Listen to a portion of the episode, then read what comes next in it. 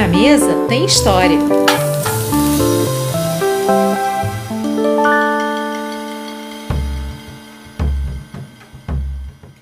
Olá, sejam bem-vindos e bem-vindas ao Tá na Mesa Tem História, que hoje vai falar da chamada batata inglesa, que de inglesa não tem nada. Na verdade, ela vem das montanhas dos Andes da América do Sul, mais precisamente do Peru e da Bolívia. Tudo indica que ela teria sido domesticada por volta de 10 mil anos antes de Cristo por agricultores, provavelmente na bacia do lago Titicaca. Dos tempos pré-colombianos até chegar ao Brasil no final do século XIX, a batata percorreu um longo caminho. E foi aqui que a batata ganhou o nome de inglesa, porque os engenheiros ingleses que participaram da construção de ferrovias no Brasil exigiam batatas na refeição. Milênios se passaram até a batata se transformar em um dos mais importantes vegetais do mundo, fazendo parte da dieta de mais de um bilhão e meio de pessoas ao redor do planeta. Meus companheiros Talita Itabaiana e Gil Gropelo já estão a postos. Ela no México e ele no Rio de Janeiro, para falar não só da batata inglesa, mas também da batata doce. No episódio de hoje, também contamos com a presença de Gisele dos Santos, bacharel e mestre em administração, formada em gastronomia, área na qual vem atuando exclusivamente desde 2013. Especialista em cozinha peruana e cozinha asiática pelo Le Cordon Bleu do Peru, Gisele é instrutora de gastronomia no Senac Rio. Seja bem-vinda, Gisele. E vocês dois também, Gil e Thalita.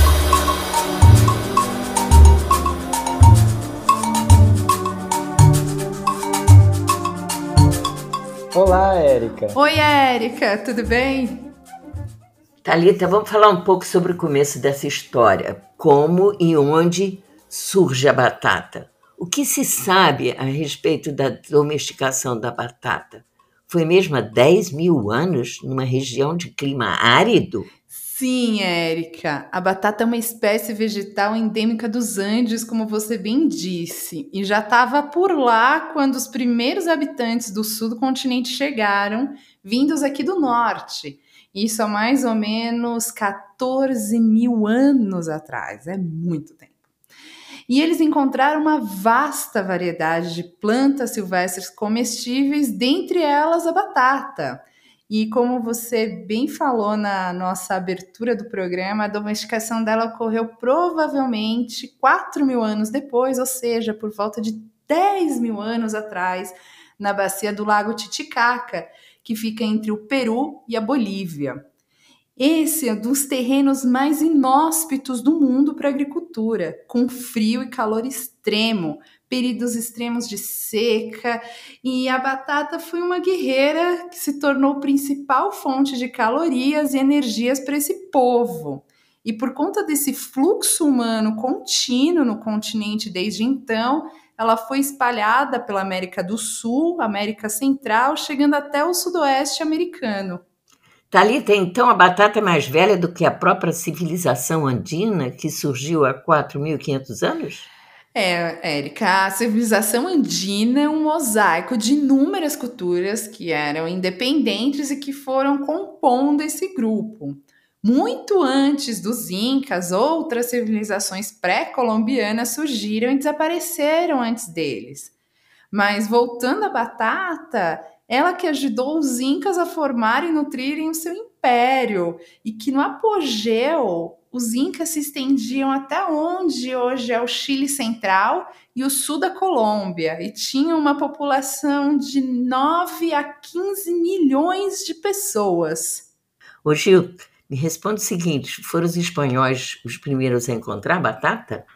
Antes de falar desse primeiro contato, ou desse primeiro encontro, é importante mais uma vez mencionarmos a chegada ao Novo Mundo. Mesmo com todo o tamanho e grandeza, o Império Inca existiu durante apenas um século antes que fosse conquistado pelos espanhóis por volta aí de 1532. Antes dessa invasão espanhola na América do Sul, os incas já sofriam com a invasão de outros grupos europeus, como os portugueses, que trouxeram doenças às quais os povos das Américas não tinham imunidade. acredita-se que cerca de um terço a metade da população total do Império Inca morreu por conta desses assassinos virais, incluindo grandes imperadores e líderes governamentais. Foram Francisco Pizarro e sua expedição que provavelmente tiveram o primeiro contato europeu com a batata. Abrindo um parênteses importante aqui, repare que falo entraram em contato, já que ela havia sido descoberta pelos indígenas que nessa região habitavam. Fechando esse parênteses, Apesar desse primeiro contato de Pizarro, nem ele nem seus homens escreveram sobre as batatas.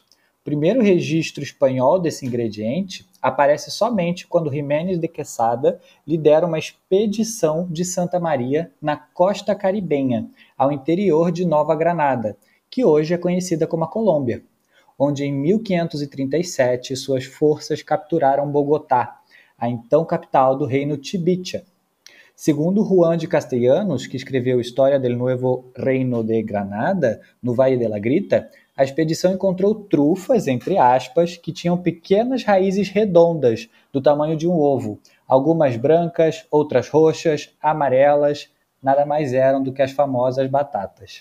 Talita, das Américas para o mundo, qual foi o caminho percorrido pela batata? A batata é o imigrante mais exitoso do mundo. Hoje ela está em todos os continentes e é um dos únicos vegetais que melhor se adaptou tanto no plantio como no paladar mundial.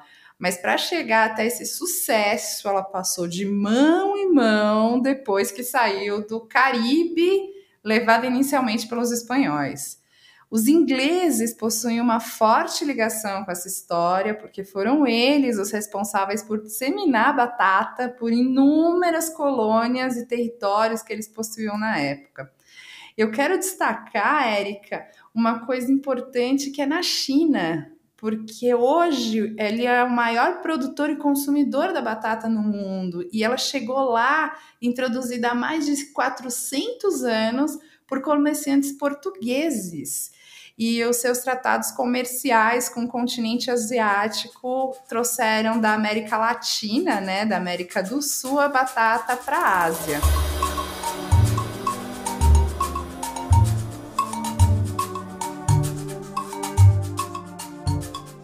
Ô Gil, é verdade que as batatas pagaram as conquistas militares e o poder político da Espanha nos séculos XVI e XVII e que a batata que alimentava os trabalhadores mudou radicalmente a história mundial? Então, vamos entender isso. Foi após a conquista que os espanhóis continuaram a incentivar o cultivo da batata e a cobrar impostos na forma de chunho, o qual os espanhóis usavam para alimentar os trabalhadores das minas de prata que eram os que construíam estradas, igrejas e cidades. Foi por volta de 1546 que os espanhóis descobriram uma rica jazida de minério de prata em uma montanha em Potosí, na Bolívia, e escravizaram dezenas de milhares de povos indígenas para que explorassem esse território. Muitos morreram por conta dos maltratos e por envenenamento pelo mercúrio, que acabou deixando os europeus sem mão de obra, com essa escassez, os espanhóis voltaram a praticar a escravização, dessa vez dos povos africanos, contabilizando aproximadamente 30 mil pessoas. Um dado trágico é que estima-se que cerca de 8 milhões de nativos e africanos escravizados tenham morrido em decorrência de seu trabalho nas minas de Potosí. Essa dolorosa história levou o historiador William McNeill a observar que as batatas pagaram as conquistas militares e o poder político da Espanha nos séculos XVI e XVII por conta da batata, que alimentava os trabalhadores.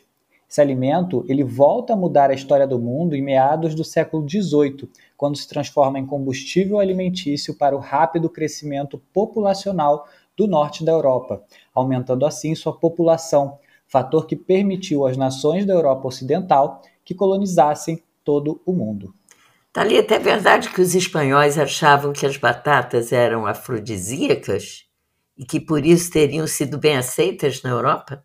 A aceitação da batata veio por conta de muita estratégia e fome, mas sim, a princípio alguns escritores diziam que ela dava coragem e força para homens e mulheres deve ser por conta das qualidades energéticas da batata, né? Até Shakespeare, em uma das suas peças, As Alegres Comadres de Windsor, escreveu que deixe o céu chover de batatas.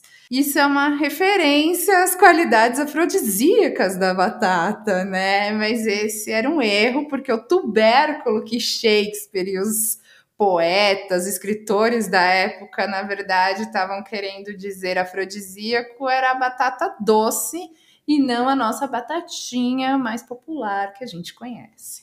É, e é verdade também que o cultivo e o consumo da batata foram responsáveis pela explosão demográfica na Europa entre 1750 e 1850? Sim, Érica. Em comparação com outros grãos, os tubérculos são muito mais produtivos, né? Muitos pesquisadores acreditam que a chegada da batata no continente europeu significou o fim da fome por lá. O milho, a outra cultura americana, também tem um papel semelhante, mas mais para o sul do continente. Mas foi a batata, sim, que sustentou impérios. Isso porque ela permitiu que várias nações europeias tivessem energia e caloria suficiente para garantir o domínio sobre a maior parte do mundo entre 1750 e 1950. Estima-se, Érica, que só nestes primeiros cinco anos o continente europeu tenha passado de cerca de 140 milhões de habitantes para 266 milhões. É quase o dobro, e isso sustentado pela batata, né?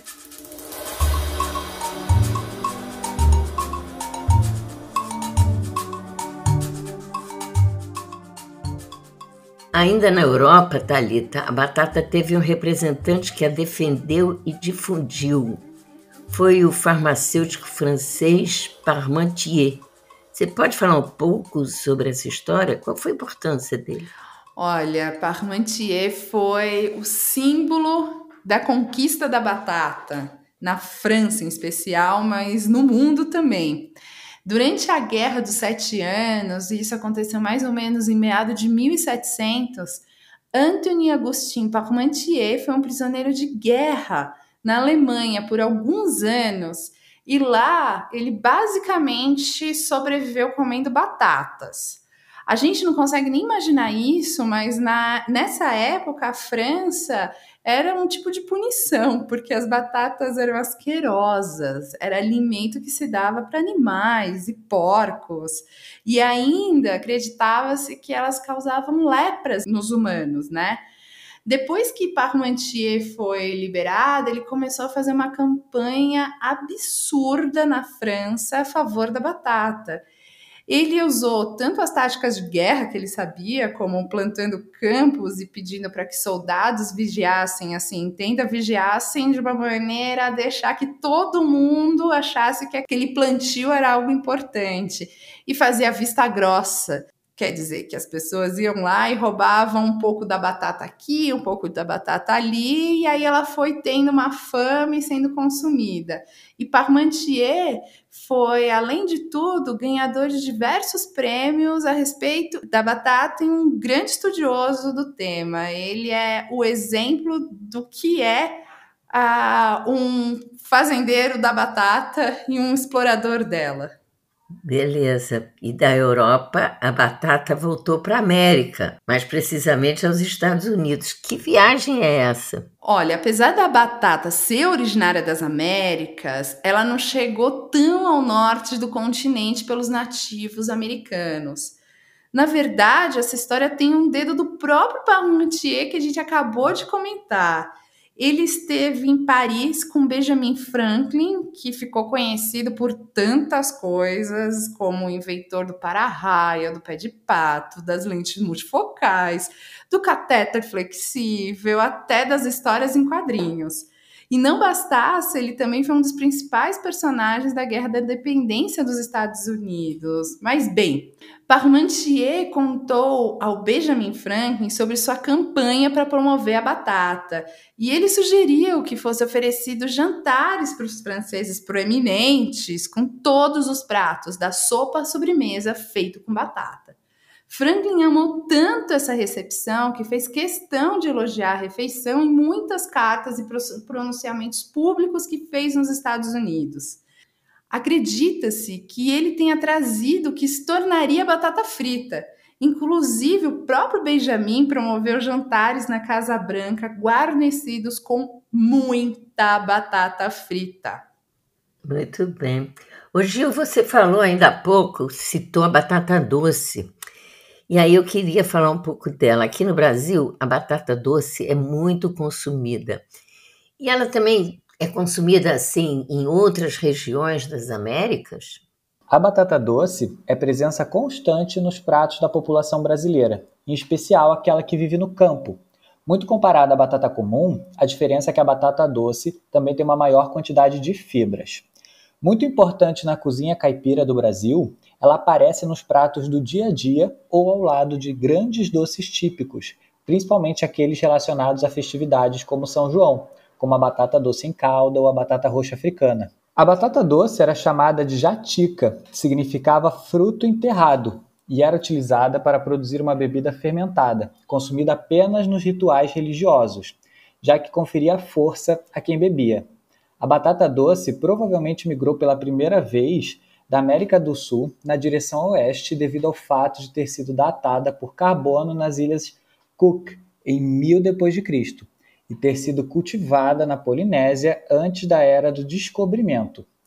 Os primeiros polinésios que viajaram para a América do Sul e voltaram são creditados com sua introdução em sua terra natal, bem como no Havaí e na Nova Zelândia. Por que tudo isso?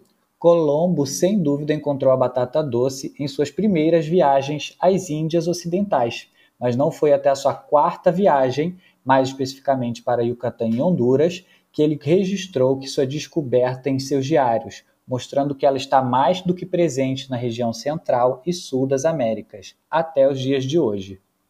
Muito bem. Talita, a gente pode comparar a batata inglesa com a batata doce?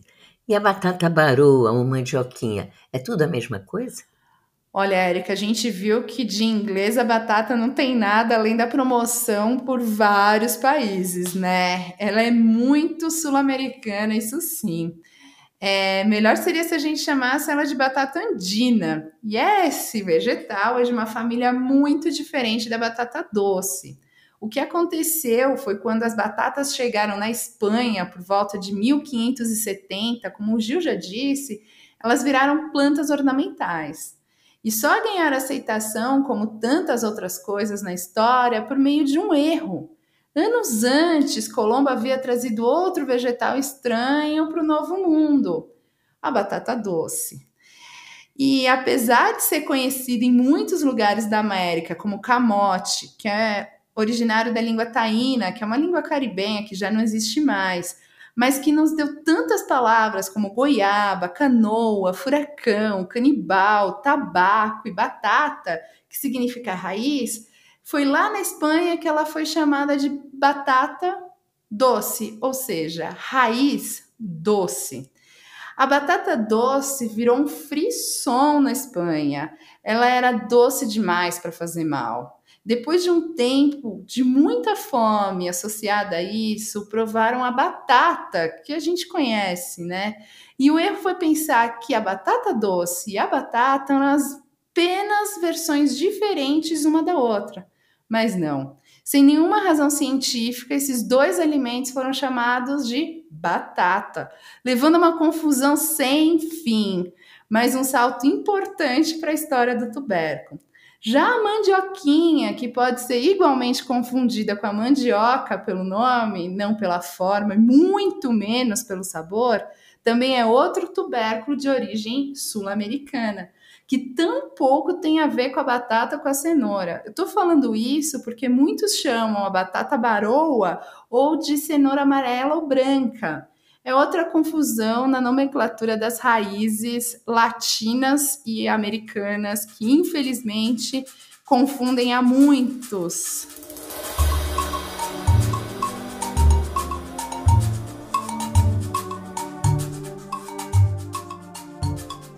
E chegou o momento de conversarmos com a nossa convidada Gisele dos Santos, bacharel e mestre em administração Formada em gastronomia, área na qual vem atuando exclusivamente desde 2013. Especialista em cozinha peruana e cozinha asiática pelo Cordon Bleu do Peru, Gisele foi professora em diversas instituições. Atualmente é instrutora de gastronomia no Senac Rio. Sua especialidade é planejar e organizar eventos, entre outras tantas. É um prazer recebê-la, Gisele. Para começar, eu gostaria de saber o seguinte: você que viveu no Peru, civilização berço da batata, o que você tem a dizer dessa experiência sua? Como ela te fez enxergar esse tubérculo? Bom dia a todos, é um prazer. Obrigada pelo convite, Gil, Érica, muito prazer. Eu quis fazer uma especialização lá no Peru. Eu morei lá por um mês somente, porque eu queria viver a cultura e a gente só consegue viver a cultura quando a gente faz a rotina. A origem da batata é sul-americana, né? Mais especificação na região andina. A gastronomia peruana, ela elevou a cozinha do, do, do país a um nível que nenhuma outra cultura aqui da América do Sul conseguiu. Né? Eles valorizam muito a cultura, os alimentos locais. Isso inclui a batata. Na língua quichua, a batata se chama papa. E os andinos, eles já consumiam batata há mais de 7 mil anos, numa região de temperaturas extremamente frias, onde poucos vegetais sobreviviam. Então, eles colocavam os tubérculos ao tempo para que as geadas os congelassem e depois os colocavam expostos ao sol para desidratar. Então, podia ser armazenado por longos períodos. Não sei se vocês já escutaram falar em chunho ou tunta, são batatas desidratadas, né? Que hoje em dia é vendida em sacos nos mercados. Você consegue comprar chunho em mercado, onde você reidrata e cozinha, né? Ou então pode se usar como farinha para fazer bolo ou pão. Eu pude visitar o CIP que é o Centro Internacional de La Papa, onde tem um banco com as sementes de todas as batatas conhecidas no mundo. São apenas 4.235 variedades de batata, com formas e cores variadas. Eles fazem um trabalho de recuperação de batatas ancestrais, batatas doentes, que não tinha potencial reprodutivo, eles levam para o laboratório essas batatas e devolvem aos, po aos povoados ao redor do Peru para cultivo, aonde eles passam a produzir. Anteriormente eles só produziam para subsistência, eles passam a produzir para vender. Então, cada região tem um solo específico que vai dar cor e sabor específico para aquela batata, né? Então, isso é um ciclo produtivo onde o abastecimento pode ser feito com qualidade e regularidade às redes do comércio. E assim valoriza os produtos da terra, né? E eles elegeram a batata como símbolo nacional. Então, esse tipo de iniciativa, esse tipo de estudo é fundamental para você recuperar e valorizar o potencial da sua terra, o que é dado lá na sua terra. Né? Ô, Gisele, a batata combina com o quê? Quais são as melhores afinidades de sabor com a batata? Ela é muito versátil, né? Além das propriedades nutricionais da batata, né? Ela é muito saudável também. Ela pode ser processada de diversas maneiras, como na destilação para produção de bebidas, como farinha para espessar, base para pão, base para biscoito. E na sua forma natural, a batata pode ser utilizada para fazer sopa, ou sopa de batata, ou base para qualquer que seja a sopa pelo seu poder espessante, né? É, pelo sabor neutro também, é, que consegue mesclar com diversos outros sabores para fazer nhoque. Simplesmente para ser servida como prato principal. Você pode acrescentar ervas frescas, creme de leite e bacon. Essa é uma é uma combinação mágica, né? Pode misturar batata, simplesmente batata com ovo, por exemplo. Pode ser base de hum, croquete, e pode ser acompanhamento para carnes, para aves, para peixes. Combinações clássicas, né, que demonstram ter afinidade de sabores. Há uma clássica que eu já falei, né, que é batata, queijo, cebola e bacon, né? Tem um, um prato francês, aliás, a gente pode falar mais na frente sobre a chegada da batata na Europa, que é o tartiflette, né, que é batata, queijo, cebola e bacon. Batata, alho poró, noz moscada, é a base de uma sopa também super conhecida batata, maionese e mostarda. E ainda tem a batata doce também. Batata doce, canela e gengibre é outra preparação clássica. Eu morei alguns anos nos Estados Unidos, onde o, o consumo era muito grande. Eu aprendi a fazer essa combinação lá também. Batata doce, laranja, linguiça, né, o docinho, e aí você consegue mesclar um pouco do doce com a acidez da laranja e uma linguiça, que é uma coisa mais salgada batata doce, coentro e limão. Outra preparação muito boa. E, e, por aí, gente, vai. A gente pode ficar aqui a manhã inteira falando sobre combinações com batata. Ai, me vontade de comer, Gisele. e, e, e, olha que eu tô aqui no México, eu não tô no Brasil, ainda aqui de manhã, café da manhã, e eu fiquei morrendo de vontade de comer batata com bacon. Faz uma tortilha de papas. Eu comi em 1985 batata desidratada quando eu fiz um documentário lá na Antártica. E lá tinha que ser assim, essa comida bem. Né, tinha que ser alguma coisa que durasse seis meses, digamos assim. E foi, foi a primeira vez que eu vi batata desidratada. É muito interessante. Foi bom, foi bom. Gisele, você que também é especialista em cozinha oriental, se a China é o maior produtor e consumidor de batata, eles fazem preparações próprias, imagino.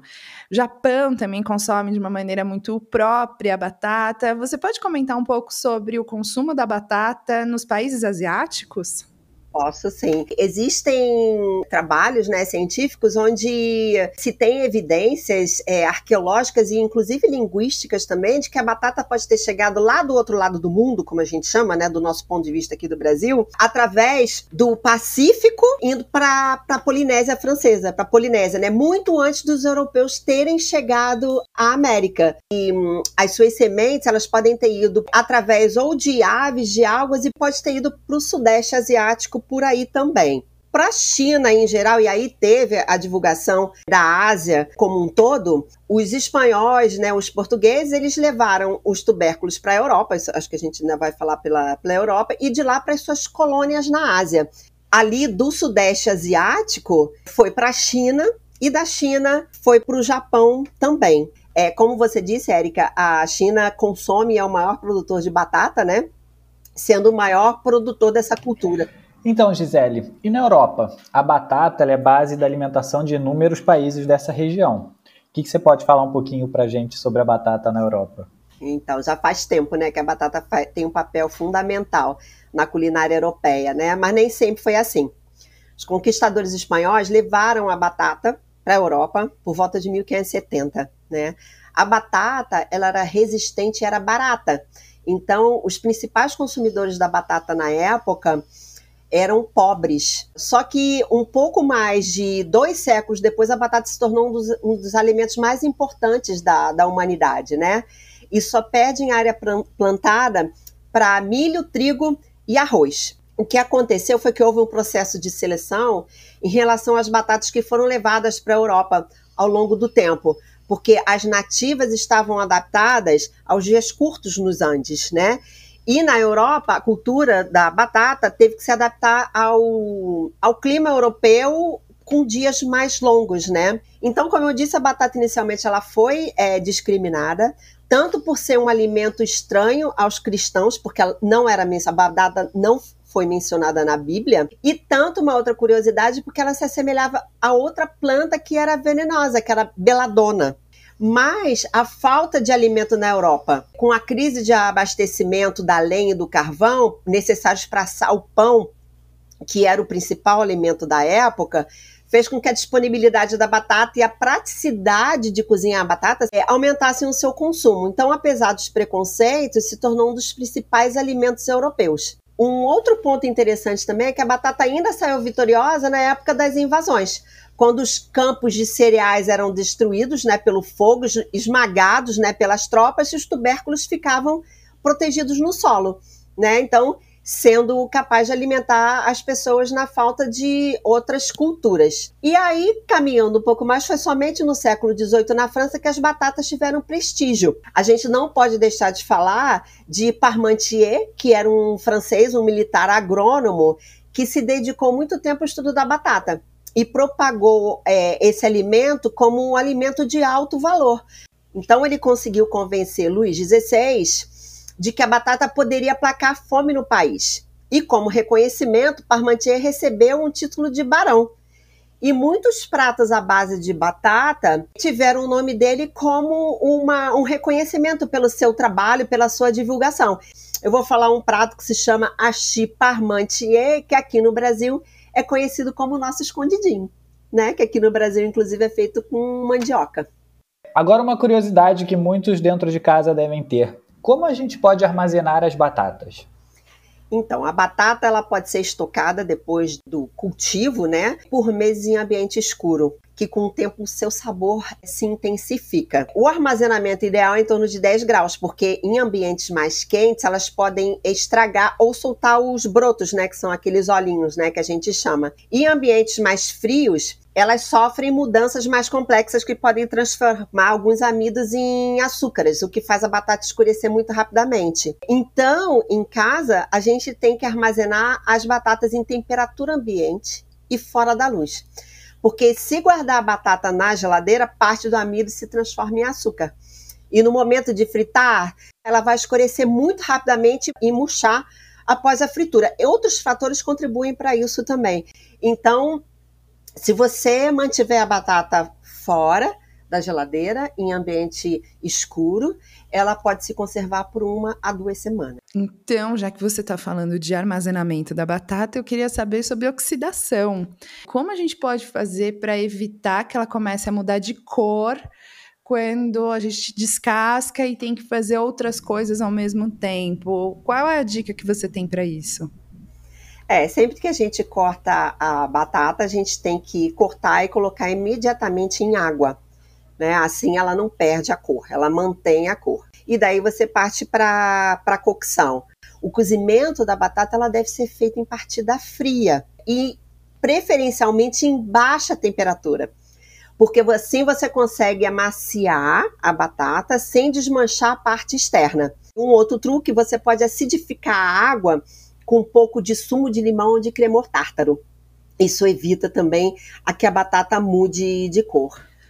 Na minha opinião, a, a, a, aula mais importante deveria ser dedicada para os alunos é o estudo do amido, né? O amido como, como vegetal e o amido na gastronomia doce e tudo mais, porque a hidratação e a temperatura. Saber controlar isso é saber controlar quase que uma, um restaurante inteiro.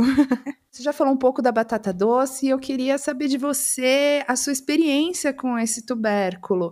Quando a gente fala de batata doce no Brasil, a gente lembra de alguns doces, algumas preparações salgadas muito pontuais, mas assim, aonde mais a gente pode usar a batata doce e o que ela pode contribuir para a nossa alimentação e a diversidade dos alimentos?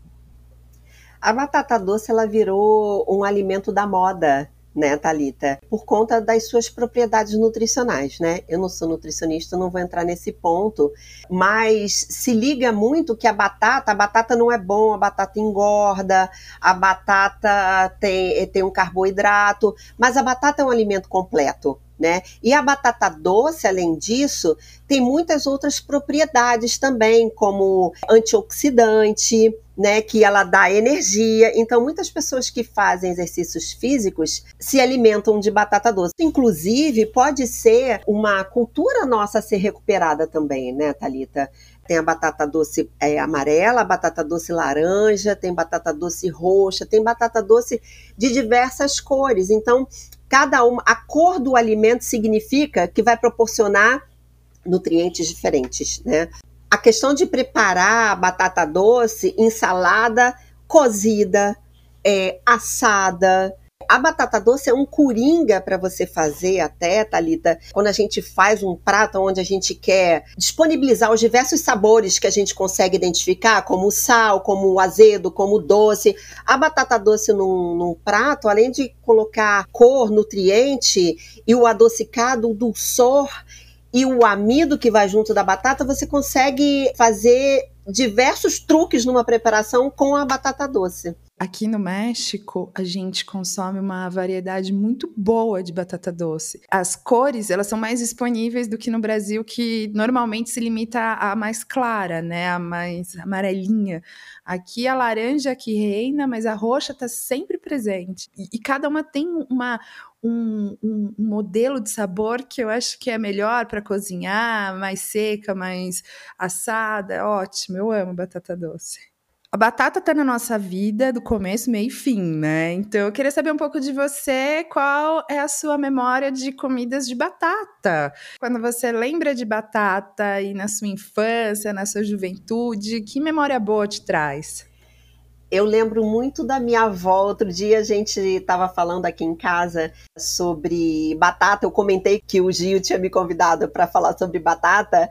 E quando eu falei isso, a minha irmã falou na mesma hora: Você lembra da nossa avó que ela fazia uma batata? Ela cozinhava a batata inteira, depois ela cortava a batata ao meio, colocava uma fatia de queijo, prendia com palito e fritava em, em, óleo raso, não por imersão, porque senão o queijo espalhava todo, sabe? Ela fritava assim, em fritura, fazia uma fritura rasa e fritava a batata, então a batata ficava corada do lado de fora cremosa dentro e ficava com aquela casquinha de queijo, né? Então, eu não sei, nunca pesquisei se esse prato é um prato de alguma outra região, mas era isso que a minha avó fazia que tem é, lembrança de, de infância para mim. Ai, eu adorei, adoro. É, agora, uma curiosidade, né? No Brasil a gente tem uma infinidade de variedades de batata na feira, a gente encontra nas barracas não só um, uma, uma variedade. E eu queria que você falasse um pouco mais o que você indica como para fritar, para cozinhar, para assar. E se você tiver alguma receita coringa que você faça na sua casa, alguma coisa muito gostosinha para quem está nos ouvindo, também compartilhar um pouco dessa experiência com a gente. A batata mais consumida no, no Brasil é Mona Lisa ou Ágata, né? Outra curiosidade aqui do Brasil é que é um dos poucos países do mundo produtores de batata, né? Que a, quase a totalidade de batata aqui no Brasil é comercializada, a batata fresca, né? É comercializada lavada. Então, a ágata, eu já falei, ela tem alto teor de água, como a Mona Lisa também, e tem baixo teor de sólido. Então, é melhor para cozinhar ou em sopas, né? Então, essa é a grande diferenciação entre as batatas. As batatas a gente tem as chamadas farinhentas, né? E tem as chamadas batatas é, cerosas, né? E tem as batatas com médio teor de amido e médio teor de água. As batatas farinhentas, elas têm alto teor de amido, elas são mais densas. Então, quando a gente é, emprega um método de cocção que o amido incha, ela proporciona uma textura mais fina, seca e fofa. Então elas são boas para assar, são boas para fazer purê. O teor de amido das batatas ditas é, farinhentas fica em torno de 20%. Um exemplo dessa é a batata binti, que é conhecido como a, a rainha das batatas, né? Já as batatas cerosas, elas produzem uma textura mais densa e úmida.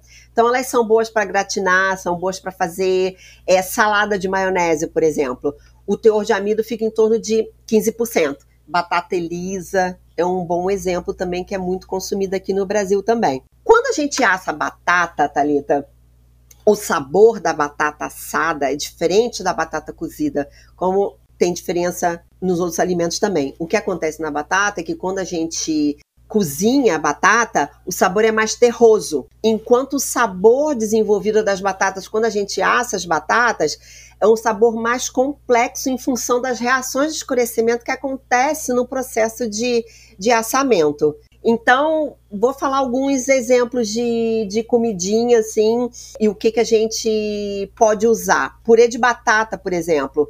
Quando a gente faz batata, purê de batata com batata cerosa, ou seja, que tem baixo teor de amido, o purê não absorve a gordura que a gente coloca na a gente coloca quando a gente está fazendo purê, que a gente coloca a manteiga, né, o leite, a gordura do leite também. Quando a gente faz com batata cerosa, não absorve tanto a gordura. Então, truque é sovar bastante a massa, né, como o francês faz. A batata frita, por exemplo, falando de truques culinários, né? Que é um dos alimentos mais consumidos no mundo, né? A Bélgica, é, em todas as esquinas tem aqueles, é, aqueles restaurantes, aqueles é, food trucks, né? Que, que servem naquele conezinho as batatas, né? O truque é fazer a fritura dupla. É, a fritura dupla, você frita a batata uma primeira vez, em torno de 60 graus, onde você vai como que cozinhar a batata né? Ela vai ficar macia. E aí você retira do óleo e depois, na, na hora de servir, no momento de servir a batata, você aumenta a temperatura para 180, você tira a batata, deixa ela quieta, depois você aumenta a temperatura para 180 e você frita até ficar ela ficar dourada, né? Então, se você lembra que eu falei lá atrás, se você tirar a batata da geladeira e fritar, a batata vai escurecer muito rapidamente e não vai ter aquela maciez dentro e aquela crocância do lado de fora. Um outro exemplo é a batata soufflé. Vocês conhecem a batata soufflé? É que parece um balãozinho, né? Um mini balão de, de festa, né? Como toda coisa na gastronomia, né, como muitas histórias na gastronomia, né, histórias é, poéticas, lendas e tudo mais, existe a história da batata soufflé que se diz quando um, um cozinheiro que estava esperando o monarca chegar já estava fritando as batatas e aí houve um atraso no trem e houve um aviso: vamos atrasar. É, então vai ter que postecipar o início do almoço. Ele parou a fritura e depois, quando ele foi colocar de novo a batata, ele se surpreendeu que a batata inchou, né? É, o que acontece é que quando você tira, frita, coloca a batata muito fininha, frita, tira e depois você coloca para fritar novamente, a umidade interna da batata gera vapor e aí faz com que as superfícies se separem. Daí se chegou na batata soufflé, né? Uma dica quando você quer fazer uma boa salada de batata, a batata por conter amido, o amido tem uma especificidade.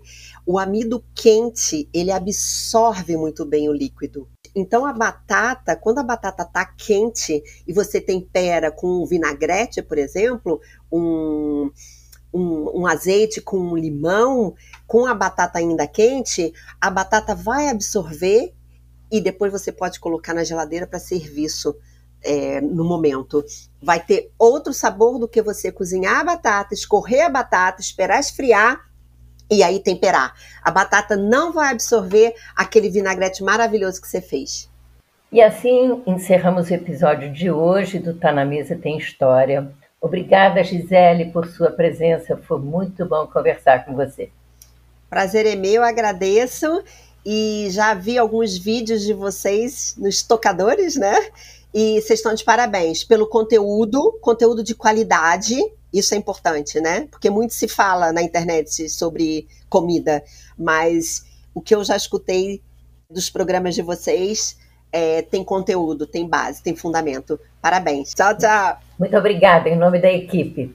E até a próxima, Thalita e Gil. Obrigada a você que está nos acompanhando. Lembrando que na próxima semana estaremos juntos novamente com mais um episódio do Tá na Mesa Tem História. Acompanhe-nos por nossas redes sociais, deixando também os seus comentários. Acesse o nosso site www.tanamesatemhistoria.com.br, tudo junto e sem acento. Tá na Mesa Tem História é uma produção da dupla Thalita Itabaiana e Gil Gropelo, roteiro e apresentação, Érica Werneck, edição de Gabriel de Lima Reis. E por fim, um lembrete. No manual do usuário você vai encontrar a bibliografia que utilizamos para produzir este episódio. Um abraço a todos e até a próxima!